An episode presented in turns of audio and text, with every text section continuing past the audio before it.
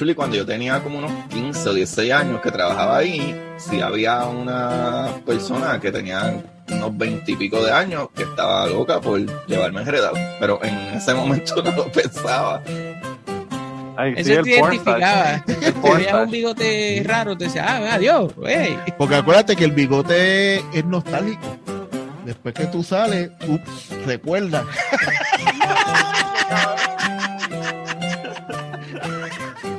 Bienvenidos al podcast Cucubano número 353. Esta semana vamos a conectarnos con nuestros corresponsales del otro lado del Atlántico. Tenemos esta semana a Saraí que logré eh, arrancarla de autorizar y traérmela para Cucubano porque ahora ella es podcastera fija ya en autorizar. Eh, y, y nada, ¿cómo estás, chica? Pues aquí, aquí en un día soleado, eh, en un verano eh, eh, pandémico en, en, en esteroides Sí, de la madre que te parió. Maldita Está sea cabrón. todo. Está cabrón, Sí. ¿verdad? Eh, sabrás que un, un saludo a, a Chapín que nos mandó un mensaje a- anoche diciéndonos que la Cocos finalmente salió positiva de COVID. Que le dio duro, pero que está en la casa, o sea, no está en el hospital ni nada. Esperemos que se recupere pronto. Y, y, y a Chapín salió negativo y yo le dije, brother, dale, dale cinco días, dale cinco días y hablamos, tú sabes. Eh, Yo me la he librado ya tantas veces que ya estoy a le- ya yo soy un problema estadístico, punto. O sea, ya mis hermanos van por la segunda, por, por las segundas eh, infecciones y una hermana mía y yo seguimos la- las que todavía no nos estás, tocan. estás invicta, estás invicta. Sí, sí, te digo, ya, ya es un problema estadístico. La mala Punto. hierba, la mala hierba no se le pega ni el COVID, me, bebí, eso es lo que pasa. Bien, cabrón. no, pero eh, yo le dije a Chapín que la, la ventaja de uno tener COVID y sobrevivirlo, ¿verdad? Porque es la parte más importante. Es que después que no le da COVID, uno dice como que fuck it, a mí ya no me importa una puñeta las mascarillas, una puñeta el distanciamiento, nada. Tú sabes como que fuck that. Ya sobreviví, ya no me voy a morir, maybe. Así Mm. que ya la gente empieza a vivir un poco, ¿verdad? Después de, después del asunto. Pero, mira, ¿y el COVID cómo está por allá? Porque en Puerto Rico está como en 32%. La, pos- la positividad en Puerto Rico mete miedo. Eh, pues mira, aquí, pues oficialmente, pues no hay COVID. Eh, donde yo trabajo quitar. Eso no Ya existe. está. Es igual que aquí en No, Kentucky, y- más o menos. En la tienda quitaron los plexis, así es que la gente literalmente puede venir a escupirte la cara sin ningún tipo de problema. Eh, Así, es que yo soy la única en la tienda que trabajo con mascarilla porque yo trabajo muy- mucho en la caja y en la caja pues sí es el- desgraciadamente claro, el punto donde tienes el contacto más directo Claro. y por más tiempo consecutivo, así es que no me la quito ni para la madre que me parió, punto y se acabó. Sí. Eh, Y la gente te mira raro, te mira como que eres un animal extraño con esa, con esa, Mira. con el bozal ese. Ayer fue bien gracioso porque ayer llegó una doñita con la hija y yo les pregunto si son miembros del club para que me den el, número de- del club y ponérselo en el recibo. Y la doña me mira y dice, no, porque sí, yo fui miembro del club, pero ya yo no, ya yo no participo porque es- es- es- sab- saben que durante el, el shutdown a mi hija de 12 años no la dejaban entrar a la tienda y yo por eso ya he dejado de, de patrocinar el club. Y yo la miré como que estoy a punto de sacar la cartera, buscar una peseta y dártela para que llames a quien le importe, cabrona. Número uno, eh, le está, no está patrocinando el club, pero en la fucking tienda comprando. O sea, hello. Exactamente. Qué estupidez. Eso es como la gente que compra los discos de, eh, qué sé yo, le van a hacer un boicot a X cantante o X grupo. Y la gente va y compra el disco para quemarlo. Y yo como que, cabrón, le acabas de dar dinero. Sabes, tú eres bruto, cabrón. La idea es que quemes los discos y no compres más, no que vayas a comprar un disco para quemarlo. Eh, la doñita posiblemente lo hizo a propósito porque yo, obviamente, la única con mascarilla en toda la tienda, eh, para darme. Ella no sabe con lo que se estaba metiendo. No, no, no, no, Ella- no, muchacho. Y esos, cromosomas, y esos cromosomas boricos, olvídate de eso, muchachos, todavía es peor.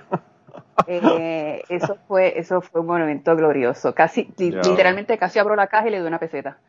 Eh, Qué cabrona. ¿Sí? Y ahí llame, llame a quien le dé la gana, porque conmigo no es. Eh, Siga, pues no, siga llorando que el que no llore no mama. Exactamente.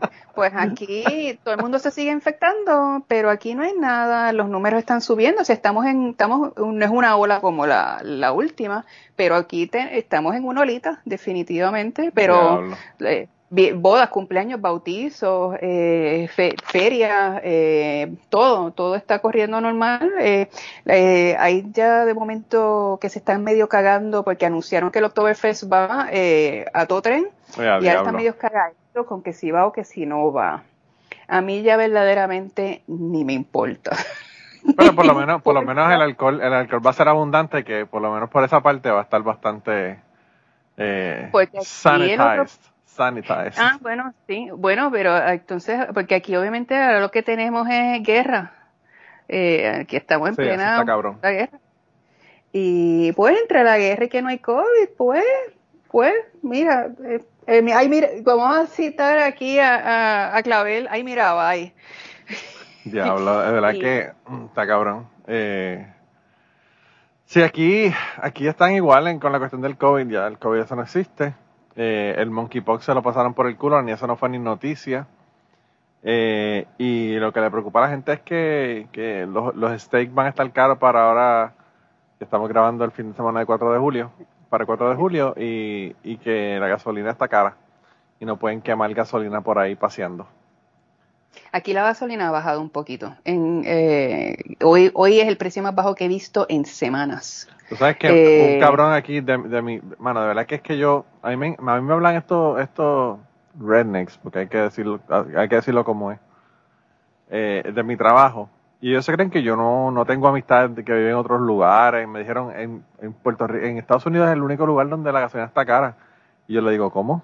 Me dice, sí, sí, sí, en Alemania la gasolina no está cara, ni en ningún sitio de. Europa, eh, es solamente en Estados Unidos. Y yo le digo, cabrón, ¿de dónde tú estás sacándote esa información? De los olletes, cabrón. Porque yo tengo amistades en toda Latinoamérica y tengo gente que conozco en Europa. Y la gasolina está cara con cojones allá. Allá más que acá, quizás, porque allá realmente son los que se están afectando directamente, ¿verdad? Con el Yo asunto de la estoy jodiendo como cua- con cuando me subieron el diésel a 2.30 desde hace cuántos meses. Pues, Desde hace meses, yo estoy con la jodedera. eh, pues, para que tú veas. Eh, Pero en, en Alemania, tú estás mal informada. En Alemania, no, la gasolina no está cara. no, no, no. según, no, según, jamás, según el guardia de seguridad de mi, de mi trabajo. Jamás. Ese que eventual eh, eh, ha, salido de Kentucky en el momento de su vida. Yo creo que no salió ni, el, ni del condado, mucho menos de Kentucky. Exacto, sí. Eh, no, olvídate. Dale, dale delete y para De adelante. estos, de estos, de estos cuellos rojos, cuellos rojos que cuando, cuando hablan contigo se van subiendo los pantalones, se suben los pantalones mientras hablan contigo, de ese, de ese tipo. Ese también le tienes que dar una peseta. para que llore, para que, para que vaya a llorar a la maternidad. Está Exactamente. cabrón. Está cabrón.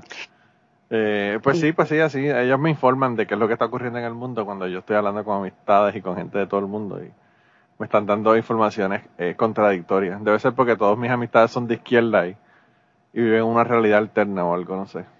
Acuérdate, acuérdate que tú lo que buscas es en el mainstream media. Ese, ese es el problema. Sí, eso es lo que pasa. Eso es lo que No has despertado. CNN, CNN me está, me está pudriendo el cerebro. Bien, cabrón. Está cabrón. Mira, y, y antes de hablar del tema de hoy, que, que eh, me, tiene, me tienes en tensión hace dos días con el tema, en unas fotos que enviaste ahí. By the way, para la gente que no están, tenemos un grupo de Telegram que se pueden enterar de todo lo que está pasando en Puerto Rico y en el mundo. Y además de eso, eh, pues estamos al tanto con los memes de, de la orden de, de Ricky Martin de alejamiento y todas esas cosas, ¿verdad? Así que... Y lo que no sabemos nos lo inventamos. Y lo que no sabemos nos los inventamos. Tenemos tres o cuatro ahí este, que son como, como este Chris Angel, que se sacan, se sacan conejos de la manga sin tú saber de dónde salieron.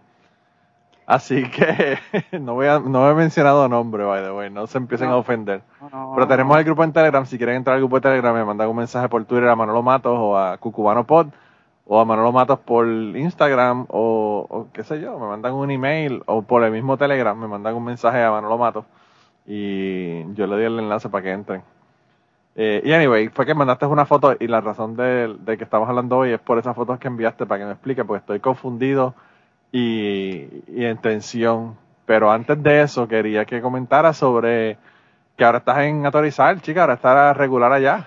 Cuéntame. Eh, pues, pues sí, eh, despotricando mi ateísmo recalcitrante mientras puedo y cuando puedo y como puedo. No soy la mejor, pero por lo menos soy consistente. A mí, a mí me encanta porque, bueno, el line-up, el line que tienen ahora es un line-up ganador. Tienen, bueno, Jesús acaba de Tenemos entrar. un Jesús que sí es un Dios. Punto. eso sí. Punto y aparte y se acabó y el que venga a decir otra cosa que se vaya a la mierda, pero nosotros sí tenemos un Dios. Jesús llegó a teorizar eso yo es lo- lo- yo creo que me siento realizado verdad ya con, con mi obra mi obra que, que yo eh, comencé hace dos años atrás. No eh, Jesús a mí de verdad que me encanta porque el humor que tiene eh, es un humor que está bien cabrón me encanta. Y tenía que decirlo públicamente yo ya se lo comenté a ustedes por, por vía privada de que me gusta mucho el approach que tiene aparte de, de eso, pues es, es gay, es de la comunidad LGBT, así que tenemos representación eh, no solamente femenina, sino también de la comunidad LGBT. Y, y lo más que me gustó fue que el otro día dijo que no podía, no podía participar porque tenía este la final, me parece que Ah, era de De- Drag Race. Sí. Así que yo dije, wow, de verdad que esto, esto es totalmente Eso es un- exitoso. Y era una obligación religiosa, sí. Sí, que era una obligación religiosa para él que tenía que ver, tenía que verla y que no podía. Ay, yo me moría de la risa con eso, de verdad que eh, si ustedes hace tiempo que no escuchan a teorizar o no han escuchado a teorizar o nunca han escuchado a teorizar, dense la vuelta por allá a teorizar.com o lo buscan en, en eh, qué sé yo, en cualquier plataforma en de su plataforma en cualquier favorita. plataforma favorita, en esta misma que estamos escuchando, lo, que están escuchándonos ahora, lo pueden encontrar y ir allá y escucharlo. Ahora mismo están de break y por eso fue que logré conseguir a, a Saraí para que viniera acá y se diera la vuelta para acá, porque imagínate, si no, Chismoso. no podía, no podía, no podía sacarte de esas responsabilidades. Ahora tienes responsabilidades, ahora es más complicada la cosa. Sí. El algaretismo, paro el algaretismo por par de horas de vez en cuando. Sí, sí, sí, sí. Mira, pero cuéntame, eh, eh, tú, vamos a empezar por el principio. Tú mandaste una foto Sí. de un No, yo voy a empezar antes de eso. Yo tengo que empezar antes de eso, porque yo tengo que empezar explicando que yo llevo trabajando con refugiados aquí en, eh, en el sur de Alemania desde el 2015, cuando tuvimos la ola de los refugiados De eh, Siria. mayormente sirios, aunque también en ese momento nos llegaron eh, gente, yo trabajé con gente de, Irak, de Afganistán, eh, tuve un poquito de contacto con refugiados de Eritrea, eh, pero el, la mayoría de lo que trabajé fue Irak, Afganistán y, y Siria. Ok. Y si fuera, si fuera fácil lo haría cualquiera. Uh, no es por darme eh, con piedras en el pecho ni nada, pero pues sí, eh, tuve contacto con lo mejor y lo peor. La pregunta Sí. mía, la pregunta mía es cómo, cómo una atea hace buenas obras. Esa es mi pregunta, porque tú sabes que eso está prohibido para los Exacto. ateos. Sí. Pues mira, entre, entre cabeza de bebé y cabeza de bebé que me he hecho de desayuno, pues hay que, pues, es lo que la chava ahí viene. Es para es pa, es pa balancear. Sí, está cabrón, eh, ¿verdad? Y Eso para, pues, para seguir tumbando mitos de que no hay ateos en las trincheras y de que no hay ateos que ayudan a la gente y todas esas cosas. Exactamente. Eh, y aquí en el, en, el sur de Alemania, que es más fundamentalista que Arabia Saudita, eh, es, di- difícil, es difícil para, eh, bregar contra este frente. Bueno, la, la última vez que tú viniste me contaste que, que le estaban limpiando las tumbas a, los- a los ancestros de Donald Trump allá en, donde, en, en tu área, ¿verdad? No, es aquí en Alemania, pero eso es más al norte. Pero sí la Ah. tienen bien así calada. Está cabrón, ¿verdad? Con, con una, con una Q en flores amarillas que yo dije, mano, de verdad que, uff, Sí, esta pendeja eh, de, de QAnon ha, ha llegado al mundo, ¿verdad? Eh, han cogido de pendejo a más de una persona. eh, eh, estás hablando en, en pasado, eso sigue, papá. eso sigue. No, lo que está cabrón, lo que está cabrón es que yo no sé si todavía esa gente está en, Dallas esperando que venga el hijo de, de Kennedy a, a- Cállate que a revivir. habló la semana pasada y están ellos, están ellos, olvídate, eh, pues en éxtasis, Está porque cabrón, Q tiró un mensaje esta semana que hacía yo no sé cuánto tiempo no decía un carajo. Wow, Eh, wow. Pues sí, yo empecé a trabajar con refugiados desde el 2015 y tuve experiencias eh, fantásticas. Eh, tengo gente, eh, refugiados con los que todavía tengo contacto. Aprendí con cojones. Eh, eh, tuve casos bien difíciles eh, de todos tipos, de todos colores, de todos tamaños. Tuvimos que luchando la lucha contra las oficinas gubernamentales en cuanto a servicios, las luchas a veces hasta con los médicos, las luchas con, lo- con la misma población de aquí del barrio, de cómo aceptaban a la gente o no la aceptaban. O sea, fue, fue, fue, fue un trabajo de siete pares. Y me imagino que las historias, las historias devastadoras de, de los que vinieron como refugiados, porque Eh, eh, sí, o sea, tú te- tenías una, una muchacha que contó y yo, yo leí el reporte médico porque ella lo traía de que un, el, el muchachito chiquito literalmente casi se le ahoga llegando a Grecia. Eh, eh, wow. cuen- eh, o sea, eh, yo nunca preguntaba. Yo, decí, yo decidía que ellos encontraran el momento donde ellos me iban a contar lo que ellos querían contarme. Claro. Yo nunca llegaba preguntando, pues aquí los cabrones a veces me, lo primero que querían saber era la religión. Mira, tuve cabrones que me le llevaban árboles de Navidad a familias musulmanas. No quedó cosa que yo no vi. No quedó cosa que yo, una insensitividad. Como cuando yo fui que- a, como cuando yo fui a, a, a Egipto y una pendeja que iba con nosotros le pidió chuletas al tipo en el, en el, en el restaurante y yo dije como Ah, que cállate. Mano, ah, qué normal, de verdad que está cabrón.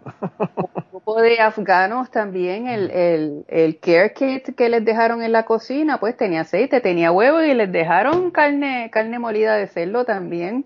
Eh, la, Ya. la gente del gobierno, sabiendo que era un grupo de, de ocho muchachos afganos. No, no, no, las metidas de pata fueron fabulosas. Pero pues sí, tú te ibas enterando poco a poco. Yo tuve que hasta bregar, a mí se, se me había olvidado. Es que esos son muchos capítulos, pero lo voy a dar por encimita eh, hasta con una señora de, una minoría eh, de los yazidis. ah, eh, ay, ¿cuál es la palabra en español? Es- Este, estos iraquíes que son eh, yezid, los yezid, tengo que, después te busco cuál es la palabra. Y esta la tuvimos por semanas en el centro parroquial de la iglesia eh, protestante de aquí del barrio porque le- había un problema con, con la documentación y que sí, qué sé yo, y Sí. literalmente esa señora vivió en, en, en la casa parroquial por semanas, y Wow. el hijo iba y venía con unos viajes horribles para no dejar a la mamá sola, y venía, no le, en la casa parroquial no había ducha para él ducharse, venía a casa a ducharse dos o tres veces en semana, mi marido le daba pompa y que el viaje no se le hiciera tan largo para ir a la escuela, esa fue una, esa señora se despidió a, a, a, lágrima viva y pues tú los tienes que dejar cuando ellos encuentran su tiempo. No, y, Y- eh, pero- cuando tú estás hablando con historias de personas que, número uno, todavía la están viviendo porque no es una historia que es del pasado. Y número dos, una historia que es dolorosa, tienes que darle el espacio a la persona porque forzarla, pues, es, es- es volver a revivir ese trauma. Entonces, es como que uno tiene que dar el espacio, ¿verdad? Para que la persona te cuente a ti la historia en vez de tú estar insistiendo y jodiendo para que para ver qué fue lo que ocurrió, ¿verdad? De que tuvimos par de locos, también tuvimos par de locos. Tuvimos un tipo que básicamente se creía que venía de vacaciones hasta Alemania. Cuestión de dos semanas eh, se largó para el carajo.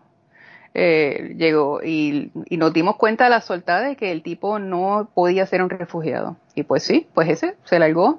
Ya tuvimos de todo, tuvimos de todo como en botica y la gente eventualmente los aceptó y sí, pues lo que dijo Angela Merkel el de que nosotros podemos, o sea, el, el famoso Bieschaffendas, o sea, que nosotros lo lograremos, pues sí, se logró y se han integrado muchísimos y toman a buena parte de la sociedad, etcétera, etcétera.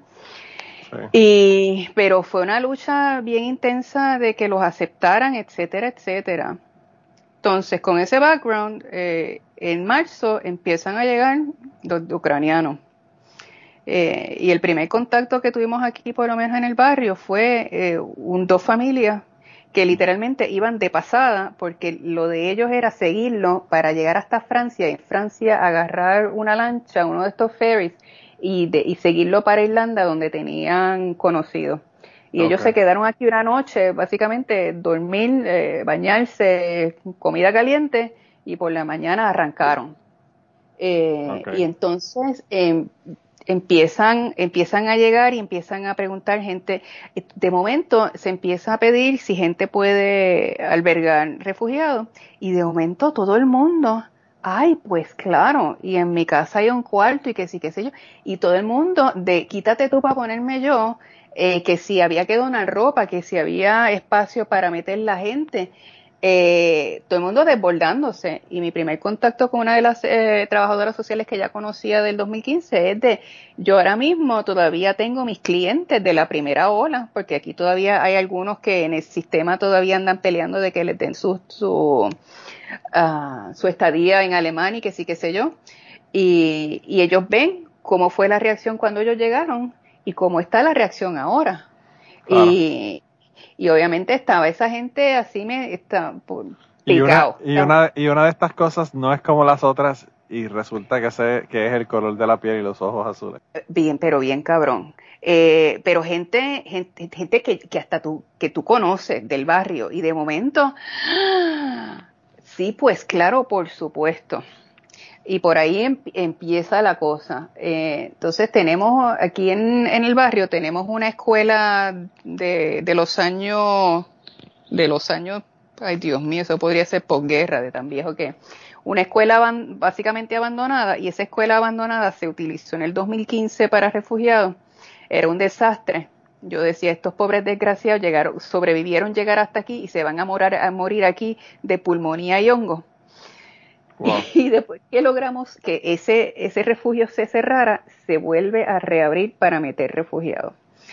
Eh, nosotros todos como que, ay Señor mi Jesucristo, aquí a la lucha de nuevo, el hongo de nuevo, la, los, los, baños sin calefacción, eh, que el, el, sistema eléctrico se cae cada, prendes un, prendes una estufa y se te va la luz en toda la casa. Adiós, Luma, Luma, Luma trabaja, Luma trabaja también en Alemania, yo no sabía eso. En, esa casa, en esa casa sí. Oh, sí. Porque es que es un edificio viejo, entonces técnicamente se tendría que derrumbar. Y si, entonces no lo, no lo quieren derrumbar, pero tampoco le, le, hacen un alambrado nuevo. Eh, y es un, es un desastre, es un peligro también, obviamente. Claro, me imagino, claro. Y entonces, de momento nos dicen, pues va a llegar una, una familia de 21 personas a, a esa casa. Y nosotros, diablo, ok. Llega el primer bonche, el segundo bonche no llega porque una de, los de, los, de las personas eh, dio positivo y entonces los mandaron a otro apartamento en cuarentena y llegan entonces en la segunda onda. Entonces tenemos un clan de 20, yo honestamente nunca supe cuántos fueron, aunque debería saberlo, creo que eran 23, todos emparentados. Eh, básicamente, adultos como tal, uno, como cinco adultos y todo lo demás de ese reguero de gente eran menores. Algunos de estos menores embarazadas. Estoy hablando en plural, era solamente eso. Estamos hablando de una de 16 años que ya tenía bebé de tres meses, estamos hablando de una de 16 años que primero dijo que tenía 18, también embarazada. Eh, estamos hablando de tener a un, a un, muchacho de 15 años con uh, impedido eh, estamos hablando de tres niñas eh, en edad básicamente toddler con eh, PKU. No sé si PKU te dice algo. Es eh, una condición donde no tienes que velar la proteína. Y si comes, si comes, si tu dieta incluye proteína, lo, te causa daño cerebral. Oh, wow. Exacto, o sea, que tienen que llevar una dieta súper estricta. Estamos hablando de que el bonche que nos llega es absolutamente eh, netamente analfabeto. Eh, o sea que, la, por ejemplo, la mamá de estas niñas que tienen esta condición no puede leer ni escribir. O sea que no hay forma de que ella pueda distinguir que ella le puede dar a estos niños y que no les puede dar. Ella simplemente sí, ella tenía su diagnóstico y ella sabe pues que la muchachita grande, pues que ya, ya esa muchachita estaba, o sea, neurológicamente hecha, ya, ya, frita. Wow. Eh, entonces vamos cayendo en cuenta de que lo que pasa es que lo que tenemos aquí es un clan Roma. Eh, y, y, obviamente pues se nos vino el mundo encima de que a estos, si a los, si a los afganos y a los sirios eh, los trataban como si tuvieran peste y cólera, a estos no los van a zapatear. Y nosotros todavía obviamente pensando de que hay que tomarlo como, no todos los romas son son el estereotipo. Así es que vamos a ver con qué estamos bregando. Sí. Pero eh, lo que nos sucedió con este grupo es que si ti te dan la tarjeta desde la A a la Z con todos los estereotipos de los romas, tú le podías poner una crucecita a todos. Pero a todos. Ok. Y a todos lo negativo. Eh, y entonces, pues desde el principio, pues obviamente no, no había forma de entenderse. Todo fue con traducciones de Google Translate que a veces funcionan, a veces no. Eh, empezó todo con un problema de eh, todos con dientes podridos. O sea, por lo menos una vez en semana había que ir para el cirujano a sacar dientes. Wow. Eh, el problema de las dietas de las niñas. Un problema de higiene que no te lo puedo empezar a describir. Eh, no, eh, no, to- eh, fue una situación bien, bien, bien penosa. Una de las familias pensamos que eran las que estaban un poquito más educadas, que tenían un poquito más de higiene, etcétera, etcétera. Eh, no resultó ser así. Eh, y pues ellos llegaron aquí en marzo. Eh, se empezó a bregar con todo lo que es papelería. Usualmente mm, en, mi proceso es cuando llega alguien asegurarse de que ya recibieron su dinero del gobierno, de que si tienen algunos papeles ponerlos en orden, sacarle copia, hacer foto de todo documento, porque muchos documentos se pierden. Y una vez ya están asentados, empezar a hacer preguntas de que si tienen alguna necesidad médica, porque usualmente al principio no se atreven. Entonces así ahí fue donde descubrimos de que sí, el niño que impedido sí tenía ataques epilépticos y ya no les quedaba medicina, que había una niña que estaba eh, embarazada y nunca había ido al médico, eh, de que los niños con esta enfermedad eh, eh, que necesitan dieta especial no tenían la medicina especial para su dieta, y empezar a hacer todas esas citas médicas. Wow. Y que obviamente con un bonche de 23 siempre pasaba algo, siempre pasaba algo. Si, si, el, si el teléfono sonaba a las 10 de la noche, ya tú sabías que, hay, que, que, lo, que lo que estaban buscando era alguien que a esa hora todavía no estuviera sobrio, que pudiera guiar para el hospital. Era sobrio, me encanta. Sí, ya sonaba el teléfono y yo, no, ya yo bebí, ya yo bebí. O, o espérate, agarra una botella rapidito, que tú has visto la mesa de mi casa con las botellas, agárrala que sí, métete Sí. un, un- métete un jaretazo porque si no vas a tener que correr por un hospital. Pues mira, tuvimos que correr con brazos rotos, con piedras en, en la nariz o en el oído. Eh. Eh, con, ¿Con quién más tuvimos que correr para hospital? Esta vez no tuvimos que correr tanto para hospital, pero sí hubo par... Exacto, hubo una vez que yo iba a grabar a teorizar y entonces eh, Pepo se, se fue con la muchachita para el hospital que tenía pediatría para que le sacaran una piedra de, del oído. Y en lo que yo terminé de grabar, pues él también llegó, así es que pues no se aburrió. Wow. Eh, y esa casa se convirtió en un vertedero. Pero en un vertedero de que el olor que hay en esa casa, el, porque no es un olor, el hedor no, no, no, no se va y nunca se va a ir. Eh, nosotros tratábamos de limitar las donaciones que llegaban, pero obviamente aparece que cada nosotros íbamos que, porque mucha gente sí lo que usaba los refugiados y lo siguen usando es de zafacón.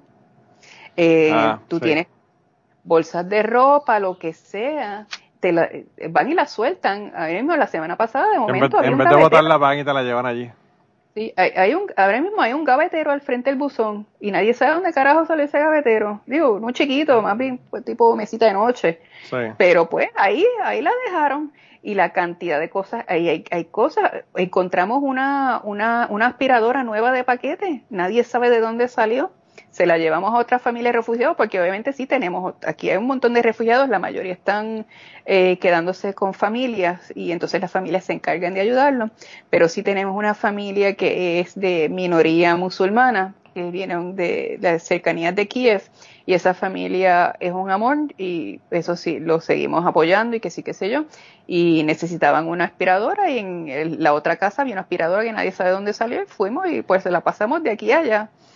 Y, pero que esa, esa casa se fue llenando de una forma descontrolada. Y ellos también compraban aparentemente de forma descontrolada, aunque hasta, hasta solamente hasta una medida. porque nosotros nos dimos cuenta al final de que ellos lo que estaban haciendo era amasando el dinero, nunca habían tenido una cantidad de dinero como la que se le estaba dando eh, en su vida. Y ellos también son de una región donde verdaderamente no hay problema, porque ellos de donde vienen es un lugar cerca de la frontera con Hungría y con Rumania, donde allí verdaderamente no está pasando nada. Ellos están, técnicamente ellos también en cuestión de media hora ya, pueden salir de Ucrania si quisieran. así es que se sabía que ellos iban a, arrancar eventualmente. O sea, yo había eh, de la gente de servicios sociales decían ellos jamás se van a ir de aquí y yo eso ellos se van a ir y se van a ir pronto porque ellos ellos se, enteran y que ellos también no tienen aquí las conexiones o la forma de poder sobrevivir como una como un clan Roma. Sí. Eh, no tienen no tienen su su network. Eh, no eh, no pueden irse por la, por, por no, no, tienen ni la, ni la inteligencia ni el network para ellos poder irse por así decirlo underground. Ellos de la única manera que van a tener el dinero eh, así free flowing es eh, estando en el sistema y estando en el sistema pues hay requerimientos. Por ejemplo a, a, partir de tres meses todo el que es menor de 16 años tiene que ir a la escuela. Se acabó punto y se acabó y, y, el primer clan se largó cuando hubo que poner a los muchachitos a la escuela de la noche a la mañana eh, primero dijeron, no, nosotros nos quedamos, no, eh, todos los días iban y pues me, eh, me, quedo, me voy, me quedo, me voy. Y, y entonces después decían, no, no, nos vamos el 29. ¿Por qué no vamos el 29? Porque es el día que llega el dinero del welfare. O sea, y pero entonces, pero y entonces a esa parte de la familia les dijimos, ah, sí, tú te vas a ir el 29 porque el, 20, el dinero que te dan el 29 es el dinero del mes que le sigue. Si tú no vas a estar, pues entonces nosotros ya cancelamos eso porque entonces ahí fue donde eh, dieron el, el de, la miradita esta de anda, anda para el carajo. Sí, donde la, la puerca entorchó el rao, como dicen en Puerto Rico. Exactamente. Y ahí y entonces ahí fue más más entonces de que y si te vas a quedar, tú, los chamacos van para la escuela y parte de las nenas del plan de la, la, la, mi marido los de, de, de, de escuela, escuela, ya estaban todas felices y emocionadas y finalmente se les logró convencer de llenar los papeles para que empezaran en escuela y literalmente al otro día se iban a ir. La, el, lo mejor del caso es que al otro día era día de fiesta y no había guagua. Así es que se tuvieron oh, que fletar otro día más y preguntaron si, si podían dejar la, la ropa y los muebles como si hubiera opción. Y literalmente, pues sí, el viernes por la mañana, eso fue hace como dos semanas, arrancaron y entonces nosotros fuimos a chequear en qué condiciones había quedado esa parte de la casa y fue una cosa descomunal. Y esa era la parte de la familia que nosotros entendíamos que eran los más limpios, pero una cosa descomunal. Mira, los marcos de las camas, las camas son de metal, de tubo de metal, pues esos tubos de metal los estaban usando de cenicero. Sí, las, fotos, by the way, las personas que quieran ver las fotos, yo las como son fotos que tú no me has autorizado, las voy a poner en Patreon a la gente de Patreon para que las vean, pero, pero eh, píntale una, una, una pintura de, de las imágenes que me mandaste por la, foto. Los roperos, eh, pues como no habían tablillas, o sea, la ropa estaba amontonada, pero era ropa limpia, con sucia, con mohosa. Eh, en medio de eso podías encontrar comida hubo una cama que yo iba a desvestir la cama para, porque literalmente todo lo hemos tenido que echar a la basura. Eh, el método no era quitar la sábana del matre y poner una nueva, el método era poner una encima de la otra, un matre que tenía cinco sábanas fitted una encima de la otra. E inclusive comida, mo, de todo. Eh, o sea, una, una situación de que en el... Había una, había una cama que el marco de la cama tenía hongo creciéndole.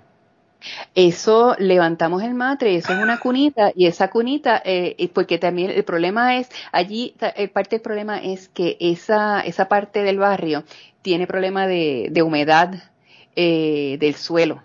Y esa casa como también es vieja, que y, y, sé de gente que ha vivido en ese barrio, en casas normales como que, que todo, todo hay un problema grande de, de humedad Y, y entonces yo me vine a dar cuenta, yo dije, diablo, aquí este frame está completamente cubierto de moho. Sí, Y sí, una cosa brutal. entonces, pues obviamente no saben cómo ventilar. eh, allí había o sea, un problema de ventilación con humedad y con hacinamiento. eh, Wow. O sea, literalmente, entonces nosotros fuimos allí eh, hace dos semanas y sacamos eh, por, en bolsas la mayoría de las cosas y la- el resto las tuvimos que dejar porque hubo parte de la familia que vino de visita y obviamente se metió en ese apartamento que estaba vacío, así es que no podía sacarlo todo. Yo simplemente les preguntaba con, con en sistema de, eh, con- de manos y pies, eh, esto es tuyo, esto no es tuyo, esto para afuera, esto no. Y así empezamos a, a sacar cosas de ese apartamento. A mí, eh, cuando yo vi la foto, yo me, me acordé, ¿te acuerdas? Cuando empezaron a ver el montón de turistas que empezaron a, destruir hoteles, a destruir Airbnbs, a correr en, en, en scooters por la autopista en Puerto Rico. Hubo un video que ellos enviaron, alguien puso en Twitter, no sé quién, de un tipo que tenía un Airbnb, le dijeron que había una debacle cabrona en el Airbnb, el tipo fue allá y básicamente sacó a la gente y los botó para el carajo del Airbnb. Y habían cuadros rotos en el piso, había ropa por todo el piso, había, bueno, cajas de pizza por todos lados. Y eh, esa foto que tú enviaste al grupo de Telegram, lo que me recordaron a mí fue ese video que mandaron cuando, cuando la gente estaban destruyendo hoteles y Airbnbs en Puerto Rico hace un año, año y medio. Eh, porque de verdad que, pero obviamente el tuyo era como que el doble de, de, de terrible que los que yo vi con ese video del Airbnb. Y, lo que se me olvidó, y hoy estuve yo en esa casa dos veces y se me olvidó, no sé si en algún otro teléfono haya fotos de cómo estaban las cocinas. Las cocinas, básicamente, yo agarraría un par de litros de gasolina y les pegaría fuego para el carajo. Eh, diablo. Estuvimos, eh, pues entonces, eh, se queda el resto del clan, el resto del clan, ah, no, porque es que fulanito lo que estaba interesado en era el dinero y que sí, qué sé yo, no, nosotros nos quedamos, la, la, la, la, la, la, la. Y nosotros seguimos con nuestras citas de médicos. Las tres niñas que tenían la dieta, les hicimos una, una cita en Múnich, que eso fue un acto eh, masivo, porque eh, de, llevarnos la guagua de la ciudad, eh, estas tres niñas con la mamá, eh, mi marido y yo, una enfermera de, del departamento de, de ay, ¿cómo es? El Jugendamt, eso se le diría, pues, lo, lo que es el, la parte de servicios sociales que se encarga de, de, los menores. Eh, y, y más, más una traductora. y, y aquí que todavía eso de entrar a hospitales con, con, acompa- con acompañantes todavía te miran mal y nosotros llegamos ahí, una patrulla, y, y nosotros, y no, con usted no puede estar tanta gente. Y yo, ah, sí, ¿quién va a torear a todos estos muchachos? ¿Y quién los va a traducir? Así es que nos adueñamos del hospital eh, por hora. Y, y total, eh, pues al final, para, para nada, o sea, la misma doctora decía, esta, eh, no, no veo ningún futuro, podríamos tratar de ver si controlan la dieta, los, eh, los niveles de, de, la sangre de las niñas son eh, catastróficos, o sea, el daño neurológico ya está dado. Eh, pero se le podía por lo menos tratar de controlar eh, la agresividad y la, la niña de cuatro años ya literalmente tiene ataques epilépticos del daño eh, neurológico que tiene. Wow. Eh, con no, no, o- o- Y horrible, esto, y esto, una pregunta, ¿estos asuntos son por, por genética o asuntos porque son condiciones que se adquieren o cómo es el asunto? Porque, Eh, me- el PKU es, es genético. porque eso, mételo- eso es lo que me parecía, que tenía que ser algo genético. Sí, eh, es genético y entonces como ellos obviamente están todos emparentados, Claro. porque la, la, la tía es la nuera del primo, de, todos están emparentados, todos, todos, todos. Ahora mismo la otra niña que estaba, que se fue embarazada, eh, ella vino como hija de crianza de una familia de, con 10 hijos y entonces ella estaba preñada de uno de los hijos de esa familia y que entonces, y ella vino como hija de crianza de la tía, o sea, este es el primo hermano, o sea, obviamente que todas estas enfermedades que son así por genética, pues hay 500 personas. Se Ahora, aumentan, en- claro, en- se aumentan porque En, son la en. PKU en Alemania, por ejemplo, tú tienes, creo que 60 casos al año. Y aquí tienes una familia que tiene tres niños con PKU. Wow. Wow. Así es que sabes que es que está, el- o sea, la- esos genes están ahí eh, O volados. sea que lo que tú me estás diciendo básicamente es que tú podrías venirte para, para Kentucky y trabajar aquí con el departamento de la familia o algo, porque, o sea, están bregando con gente que son niñas que están embarazadas, que eso en Kentucky es la orden del día.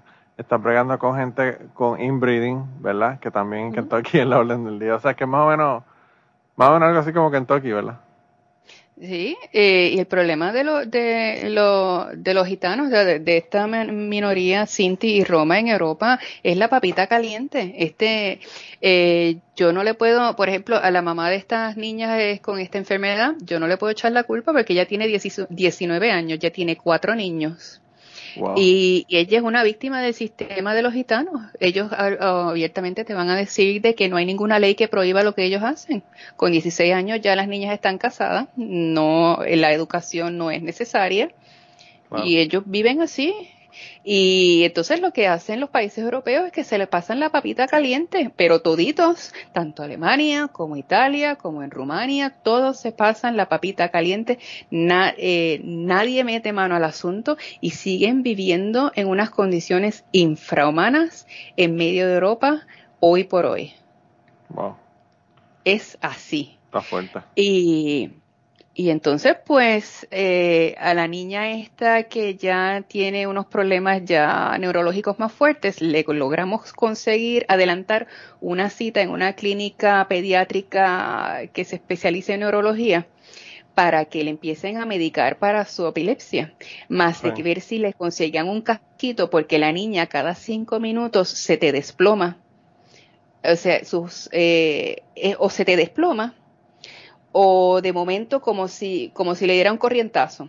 Y obviamente cuando le dan esos, esos mini ataques, pues se cae de la cama, se rompe un brazo, se da contra la pared, eh, se, se sigue dando juanetazos. Y entonces entendimos que ya esa niña va a requerir un, un casquito o algo para por lo menos protegerle el el- el- el- la cabeza.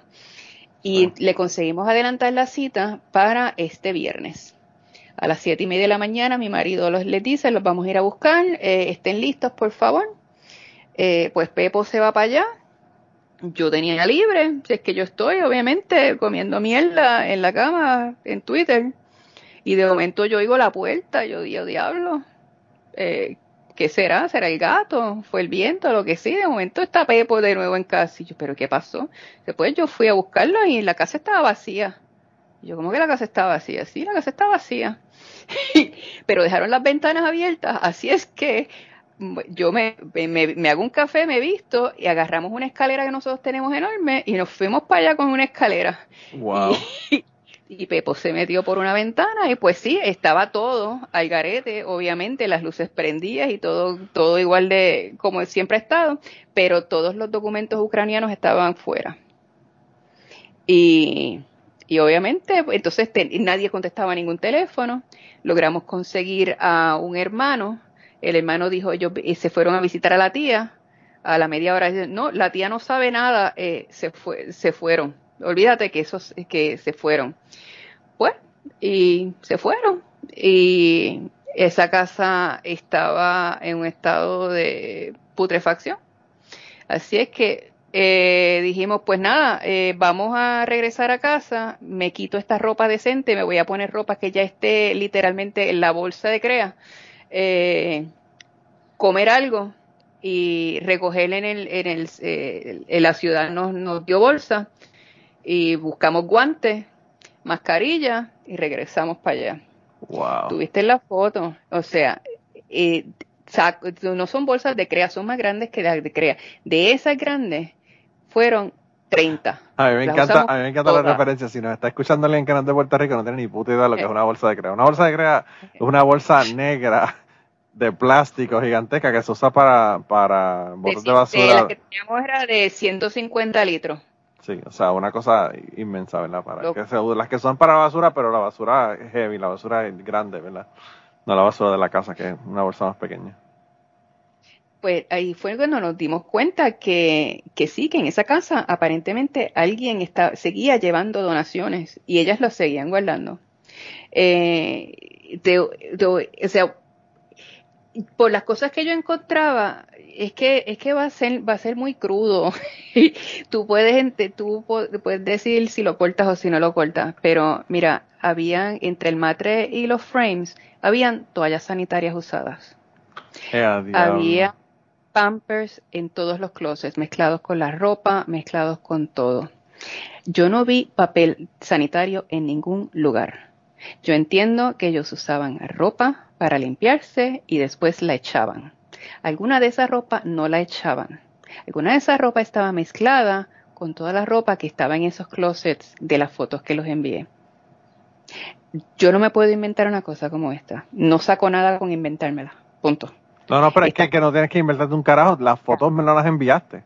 Esta, O sea. eso lo, lo, lo, lo vi y lo limpié yo este viernes. Y me imagino que tú y Pepo tendrían que pegarse la manguera antes de entrar a la casa de ustedes cuando regresaron a, a la casa. Yo, yo, yo salí de allí como cuando tú como en Shawshank Redemption. wow. Mira, hubo, un- hubo un día se mayo ríe, pero de verdad que está cabrón. O que sea, no, era, yo, yo, yo no lloré porque no, no, no resolvía nada. Soy muy pragmática para eso y pues, ¿para qué? ¿Para qué? Lloro, eventualmente cuando me toque llorar, pues digo, ay, mira, y vamos a llorar también por esto pero otro. te- técnicamente, realmente, si tú te vas a ver, lo que ustedes necesitaban eran trajes hazmat, porque estamos hablando de, de desperdicios que son eh, Sí, desperdicios biológicos que pueden tener enfermedades, pueden tener un montón de cosas. O sea que, sí. wow. La- el- las neveras, yo debe- de- eh, eh, en hindsight, yo me di, yo debía haber sabido que estaban por largarse, porque cuando nosotros fuimos el jueves para lo de avisa- avisarle, así el jueves, eh, nosotros habíamos ido el jueves porque a las niñas le iban a empezar a sacar la sangre, hacer unas pruebitas así tipo CBC para medirle los niveles de la sangre. Y fuimos Sí. a, a ver a la enfermera y eso, y entonces ahí fue que aprovechamos y cambiamos, logramos cambiar la cita del neurólogo y yo subí a ver cómo estaba la cocina. Y la cocina no estaba ni tan mal. Y abrí las neveras y las neveras para una casa con tanta gente las encontré bastante vacías. Sí. Y ya sabemos por qué. Con todo y eso, nosotros sacamos bolsas y bolsas y bolsas de comida para reciclar. O sea, eso no, entran en la cuenta de las 30, bol- de las 30 sacos. Eh, había botellas, ah sí, te saqué una última una foto, que esa todavía no te la he enviado, porque yo encuentro, el, el título del día es, ¿tú te acuerdas, eh, Radio Ambulante, el, el de, el de, el de María? Cuando está Jan Philip que dice en, en el, en el stand-up de Jan Philip de se acabó la Coca-Cola, Sí, ¿cómo vamos a comer sin Coca-Cola? Sí. eh, pues hay dos cajas de Coca-Cola en la entrada y pues mira, pues se acabó la Coca-Cola. ¿Cómo vamos a comer sin Coca-Cola? Vámonos para el Todas las, carajo. botellas, todas las botellas estaban vacías de Coca-Cola. Que, que alguien en, en el grupo, me parece que fue, me parece que fue Calimocho, eh, dijo, dijo, carajo, pero esa gente toman agua, no toman agua, lo que toman es Coca-Cola, porque eran, manos, botellas y botellas y botellas vacías de Coca-Cola. Ahora mismo el, el baúl de la guagua está lleno de las que tenemos que llevar en el reciclaje mañana. Eh, sin contar las que eran así de, de, de crate, que esas ellas eh, iban y eh, las- se las compraban al tipo del que tiene un restaurancito al lado, iban y, y compraban coca, para no tener que cargarla del supermercado, iban y compraban la coca en el restaurante. Wow. no me lo puedo inventar. Eh, entonces, pues donde quiera que uno mete las narices, había un nido. Des- encontramos también documentos que nosotros le seguimos preguntando, documentos de que si el plan médico, de papeles que necesitaban la- las oficinas gubernamentales Wow. y nos decían, eh, nos decían, no, eso no llegó, eso no llegó. Pues sí, en medio de, en esos closets donde había comida, había litros de leche cortada, había pues la ropa que usaron para limpiarse, también estaban las cartas de las oficinas de gobierno, eh, tú pide, tú pide por esa boca que estaba todo en esa mogolla, todo. Y entonces Eh, lo que está cabrón de todo esto, lo que está cabrón de todo esto, ¿sabes? Es que eh, las agencias de gobierno, los hospitales, toda esta gente pasan cosas como esta y después dicen, mira, mano, ¿para qué carajo estamos ayudando a esta gente? Si esto es lo que va a pasar al fin y al cabo y vamos a perder todo el tiempo, todos los recursos, todo, todo, ¿verdad? Eh, y entonces, ¿qué carajo le puede decir una, a, una, a un gobierno, a una agencia de gobierno, o a un hospital, o a un doctor, cuando te dice una cosa como esa? Porque, hermano, o sea, es verdad lo que te están diciendo, realmente está cabrón, o sea. El, eh, mi punto es, y lo por la que yo en muchos casos sí seguía ayudando, es porque el adulto pues ya es eh, mayormente responsable de sus actos, excepto algunos niños. de estos adultos que tú ves que son víctimas del sistema, porque la mamá de estas niñas es una víctima del sistema. Eh, tiene 19 años. Es analfabeta, no le puedo echar la culpa de absolutamente nada. Ella tiene buenas intenciones, pero ella no, no tiene el grado. Entendemos que ella tampoco, eh, en cuanto a IQ, que ella verdaderamente, aunque pudiera leer y escribir, no da mucho. Pero sus intenciones nunca fueron malas. Eh, entendemos que ella ni tan siquiera sabía, porque ella a veces choteaba cosas que no la, que las otros no decían Sí. para mí que ella ni tan siquiera sabía que ella el otro día iba a jalar jalda. Es más, nosotros entendemos que se, no sabemos exactamente si se fueron el jueves el por la noche o el viernes por la mañana, pero aparentemente se fueron el, jue- el mismo jueves. Eh, nosotros nos dimos cuenta bastante temprano de que no había ningún tipo de, de solución al problema, pero eh, entendíamos que podíamos tratar de mejorarle la, la vida a por lo menos al niño A este que tenía claro. pedido y a estas tres niñas que si No, por y- ejemplo les Y podíamos no seguir, claro, su- no seguir dañándole, dañándole la- la- el asunto neurológico con las dietas y con la Sí. cosa, o sea, que, que eso es lo que está cabrón. Eh, eh, a, veces, a veces uno pensaría que, bueno, o sea, uno no quiere llegar a esos extremos, pero uno pensaría que una, una, un gobierno debería decir, mira, estos niños, tú no, tú no puedes tener estos niños porque no, no le estás dando la vida que se supone y quitárselos, tenemos tenemos eh, el presentimiento de que parte del asunto de haberse ido era porque tenía miedo de que les fueran a quitar los niños pues y no es que entendemos que no no yo yo yo llegué al, yo llegué al punto de que ya yo entendí que eso era fuera de nuestras capacidades como voluntarios hace rato. No, y, también hay asuntos legales porque. Si no son, claro, también, también es un asunto político porque, o sea, si no son personas que son del Estado, o sea, de ese, de ese país, pues qué posibilidades tienes tú de quitarle un hijo a una persona que no es de tu, de tu país, aunque está en el país, o sea, es como que yo no sé cuáles son los técnicamente legales. teníamos expertos en el, de- de- eh, por suerte ten- una de las voluntarias es experta en esas cosas. Técnicamente sí se puede hacer, porque una vez estén aquí en Alemania, eh, eso- la- el que tiene la responsabilidad es Alemania y básicamente si Alemania no hace nada por el asunto, el que entra en, el que está violando la ley es el país. Eh, Ah, porque aquí en cuanto a la protección de, de, lo- de los menores, eh, sí es, es bien jodoncito. Y yo estaba básicamente en la de que se fuera a documentar todo lo que logramos a un nivel de, de lo que puede hacer un voluntario para poder tener la evidencia de que ya era hora de que entrar el departamento de la familia a bregar en serio. Sí, sí, sí, sí, wow. Eh, con el otro niño no pudimos hacer nada porque ese se fue. Con el otro niño logramos que se le, eh, o también que aprobaran darle tratamiento para poder hacerle un assessment como Dios manda para sus medic- medicamentos para la epilepsia y le iban a, tratar de operar los pies para que pudiera caminar un poquito mejor porque el niño literalmente caminaba con, los talones. Eh, y, no una, y tenía un brazo absolutamente tieso eh, y sí se le podía mejorar la calidad de vida a ese niño.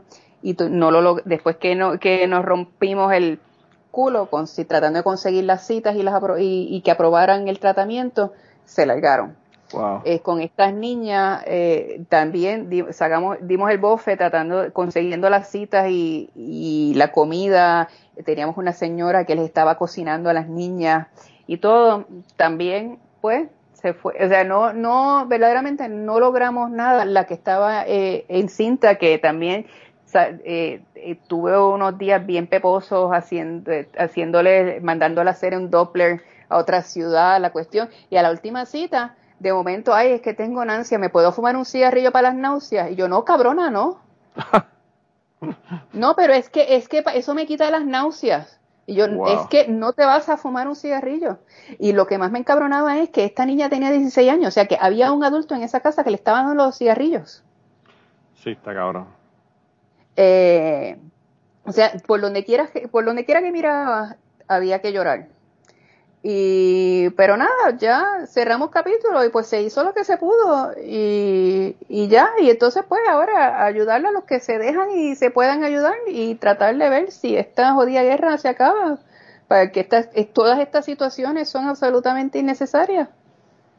Yo, Y- yo creo que la parte más difícil cuando, cuando una persona trabaja, y no lo sé porque no, no he trabajado directamente como tú en esta, en, en este tipo de cosas, ¿verdad? Pero me imagino que la, la cosa más difícil que, que se le debe hacer a una persona que está trabajando en esto es, es dejar ir este tipo de cosas, ¿verdad? O sea, el tú decir, mira, hice todo lo que pude y, y pues no, no se puede hacer más nada porque las personas se fueron, se, whatever, se mudaron, no quieren más ayuda, lo que fuera.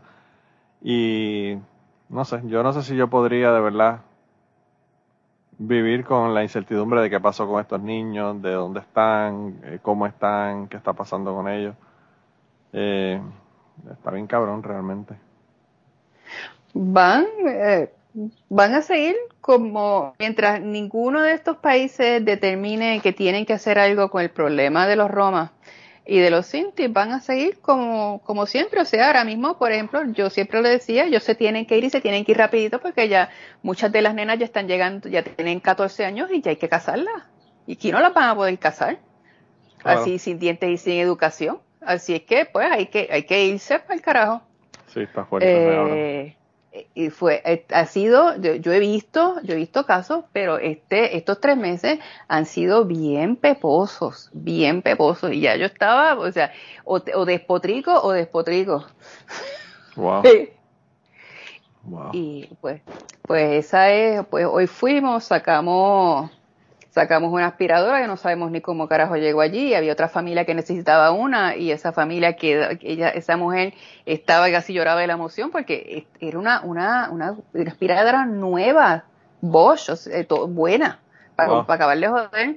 Así es que ella estaba, que lloraba de la emoción, a eso estamos tratando de conseguirle él trabajo, o sea, una familia encantadora y todos los demás que tenemos por ahí, nadie como tal está dando problema. Obviamente si vas a tener tu, tu manzana podrida en, en el saco, pero pues sí, eso lo hay en todos sitios. Claro. Pero esta, esta situación que tuvimos aquí con este, con este clan fue fuerte, fuerte, Wow. fuerte. Yo, eh, hay un, un podcast que yo escuchaba que ya no lo están haciendo públicamente, lo están haciendo solamente en Patreon, eh, que se llama Strangers, que es de historia. Y la muchacha que hace el podcast trabajaba originalmente con The Moth y después empezó a trabajar por su cuenta aparte. Y hay una chica que está en el Patreon de ellos que cuando hacemos ¿verdad? sesiones de, ellos quieren hay hay una parte de- donde ella da tips para hacer historias y para, para hacer podcasting y todo ese tipo de cosas, que realmente es lo, que más me interesa de, de estar en el Patreon de ellos, ¿verdad? Eh, pues ellos hacen como que talleres con la persona, qué es lo que quiere hacer, cuál es el, el asunto, qué audios tiene, prepárate un audio, te damos el, te criticamos el audio si para cómo mejorarlo, este lo otro. Y hay una muchacha que es de Inglaterra, que se, se fue a trabajar a Grecia con, con refugiados de Siria. Y eso fue hace como 7 o 8 años atrás. Ahora mismo ella conoció a un muchacho de Siria, empezaron a, a, salir, ¿verdad? Uno de los refugiados. Y ella y él con uno de los refugiados, después de Grecia se pasaron, me parece que a Alemania, y de Alemania ahora lograron finalmente llegar a Inglaterra, porque Inglaterra no los quiere dejar entrar y 20 cosas. Ellos están casados ahora, llevan un año de casados y él está trabajando en Alemania y toda la cosa. Y ella está trabajando para hacer un, un, eh, un podcast sobre todo ese proceso, porque durante todo este proceso ella estaba grabando.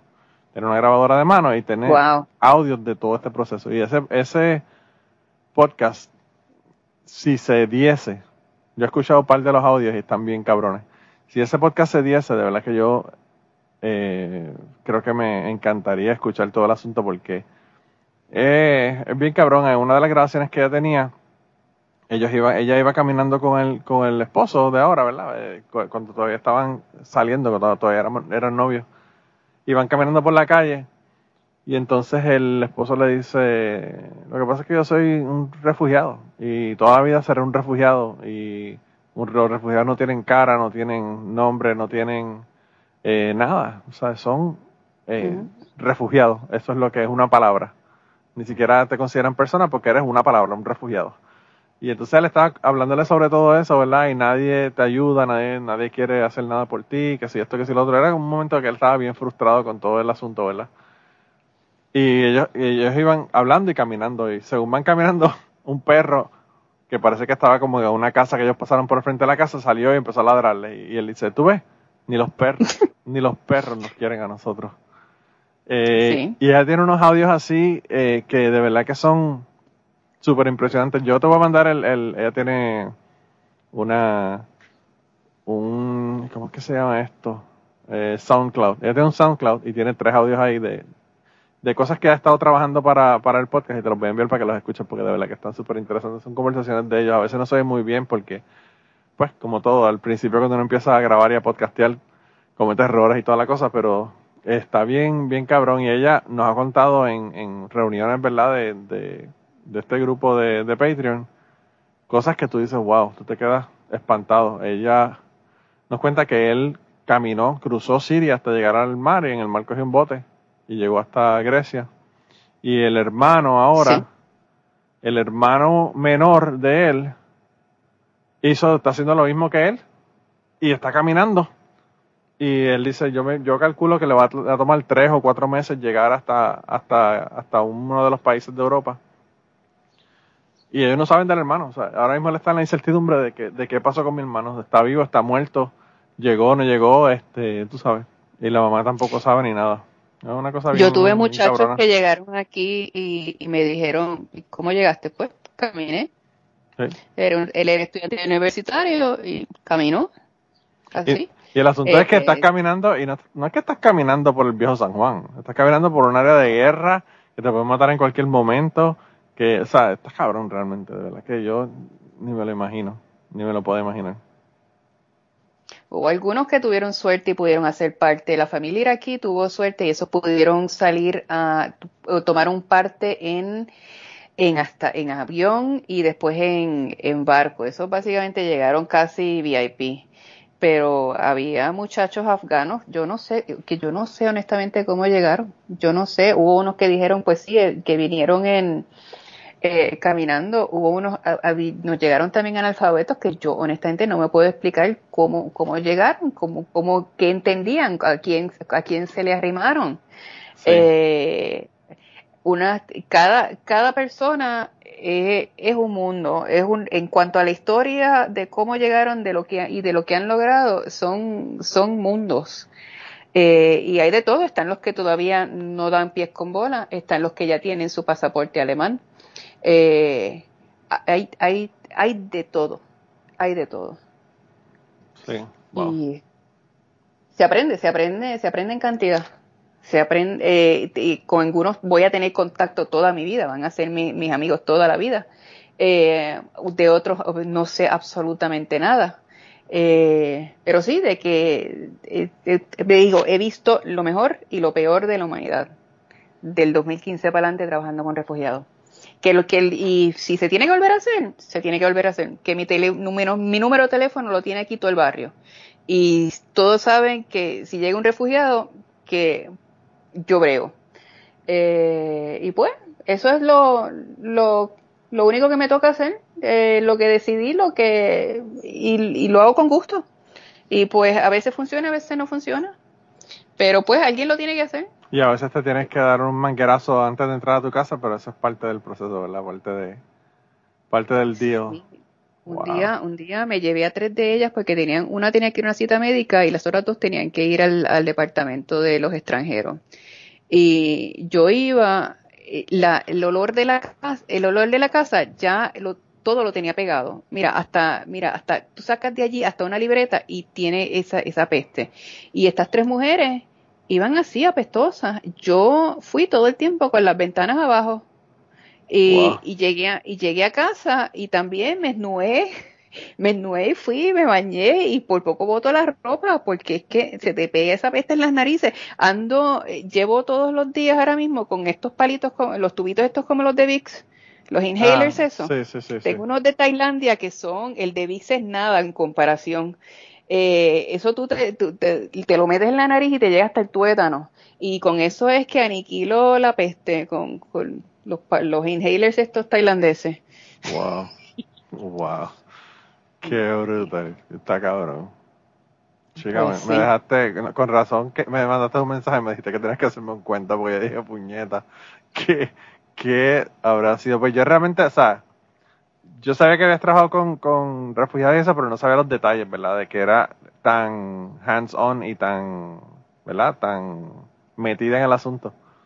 Y pues no entendía qué era lo que había pasado con esto. Si era una casa, un Airbnb, o yo sé que tu, tu marido trabajaba con hotelería y toda la cosa, y no, no sabía si era.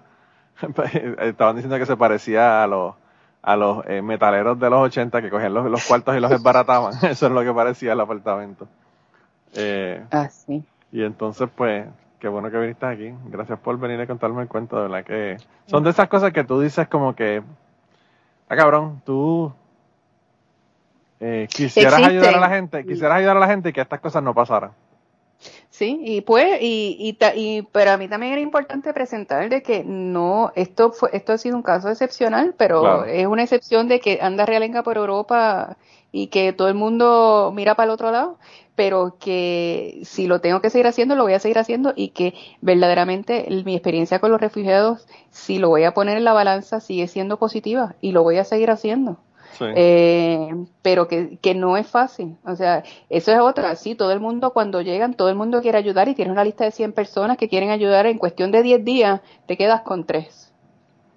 Y son los que Sí. meten mano. sí, como Y todo. vas a tener el que se encarga de la escuela, el que se encarga de las citas de médicos, el que se encarga de, las, de leer las cartas, porque obviamente llegan unas cartas escritas en alemán que ni los alemanes la entienden.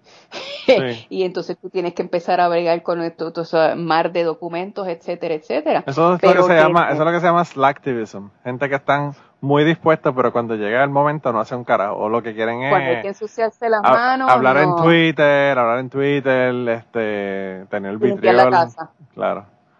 Eh, y limpiar la casa, Yo- obviamente, aquí está toda esta ropa y mira, y, y así conseguimos, yo le pude a- a- eh, agenciar apartamentos a refugiados en 2015, pero de puro lujo, porque nos llamaba gente, decía, mira, eh, la, la doñita se va para el asilo y esa casa, tenían unas casas que de estas así setentonas que aquí en Alemania en los 70 te construían unas mansiones gigantescas, pero que el- de la calle para afuera tú lo que veías era una casita así, bien sosida, sí, chiquita, sí, sí, sí, era, era como que totalmente, para no llamar la atención. claro. Y de momento te abren esa puerta y unas casas llenas, llenas, llenas, llenas, y te, la gente te dice, llévate todo, llévate todo. Y nosotros, y había veces que me tenía que llevar cosas que yo decía, diablo, me lo voy a tener que llevar porque me está dando todas estas cosas buenas, pero a saber qué coño yo voy a hacer con estas cosas. Sí. Pero muchas cosas eran así bien, bien pop-off y eso. Y en, el, y en cuanto al gusto árabe, tú, yo decía, diablo, esto me lo voy a tener que comer. Y unas lámparas así de, de candelabro. Y esa, esa gente abría los ojos como que mira esta preciosidad. Y yo, amén, hermano, llévatela toda tuya. Y mi, mi, mi sótano era Wow. básicamente todo. te- teníamos los care packages de si llegaba uno, que si la ropa de cama. Los care packages si- con carne molida de cerdo. Eh, eh, exactamente. Eh, no te- yo casi, la, casi los, los quería matar, yo los Está quería cabrón, matar. Eh, con que listos con ropa de cama, con, con toallas, con que si jabón, que si qué Sí. sé yo, esas cosas estaban listas en, es- en, en mi casa en eso, yo tenía espacio y no cuando me, me llamaban gente que yo sabía por la dirección, ¿no? Que tengo cosas, tengo muebles, tengo cosas buenas y yo, sí, ya, ya voy de camino, ya me subí en la guagua. claro. Y, y pues sí, o sea, eh, hubo gente que, que obviamente no todo el mundo tiene el tiempo, no todo el mundo tiene la disponibilidad. Por ejemplo, yo soy una que yo prefiero bregar con impedidos a bregar con, con, con, con ancianos. Y, y pues que, y que el contacto no se les hace fácil. Sí. Eh, pero que, pues entonces, pues ya tú entiendes y tú decides, pues esto es lo yo voy a ayudar de tal forma, pero no decir sí, por supuesto, y decir que yo lo otro, y en cuestión de tres días, pues no, tarda diez días, en diez días ya se les va el brillito, y ahora mismo sí, lo que está pasando ahora es que ya, ya pas, a los tres meses es un tiempo típico donde ya como que todo, como que ya pierde, pierde el, el olorcito nuevo, y ya Sí, es como, como el COVID, desaparece. La guerra, la guerra de Ucrania, por lo menos en las noticias de los Estados Unidos, desapareció. Ya de eso no se habla. Eh, es que, y digo, yo he estado, estuve en Eslovenia los otros días y andaba por Italia y que sí, qué sé yo, y tú no lo ves como lo ves aquí en Alemania. Polonia también está bien, bien llena de refugiados, pero la cantidad de refugiados que han llegado a Polonia, a Alemania, eh, no es como en los demás países. En los demás países no, no tú no, no lo oyes, no lo sientes. Aquí Sí. sí. Sí. Y nos, y, y pues ya, ya hay algunas familias que se están por, por algunas por razones eh, importantes, otras por razones de que pues ya se saltaron, pues ya sí, son rubitos y que sí que sé yo, y obviamente abro las puertas, pero como que ya, como que, como que ya, ya, ya se acabó el evento, va- vamos a moverlos para otros sitios y aquí no hay aquí no hay vivienda suficiente para los que están aquí y el problema de vivienda con esta gente es fuerte y ya se han regresado un montón Sí. eh, que era si, si esto no se resuelve, la cosa se va a poner medio fea porque ya se van a empezar a calentar. Eh, ¿Cuál es la palabra que estoy buscando? Eh, Ya el, el, el, am- el ambiente está medio, ya se está. Eh, Poniendo más tenso. eh, sí, está, sí. Y, y pues entonces, y, y no hay para dónde, no hay para dónde. Claro. Chica, está cabrón. Pues de verdad que, que sigue trabajando con el asunto, aunque te pasen cosas como esta, ¿verdad? Y gracias por venir aquí a contarme la historia, porque de verdad que yo llevo dos días como que, ¿qué carajo sería lo que habrá pasado? Bueno, que hoy, tú me dijiste, deja ver cómo resuelvo el fin de semana para grabar contigo. Y yo esta mañana dije, no me ha llamado, tengo que mandarle un mensaje para que me, me cuente, pues quiero saber qué carajo fue lo que pasó con esas fotos que yo envié el otro día al grupo de Telegram.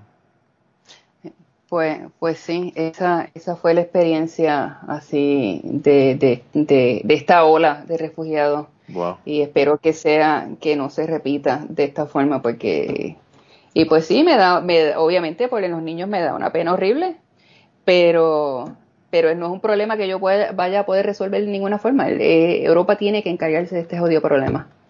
Sí, sí, Y- sí, es un problema que es más, uno, uno, o sea, uno puede poner parchos al asunto como están haciendo ustedes, pero el problema hay que resolverlo eh, a- otro nivel, ¿verdad? A otro nivel. Sí, estos, estos países están permitiendo que menores no vayan a la escuela.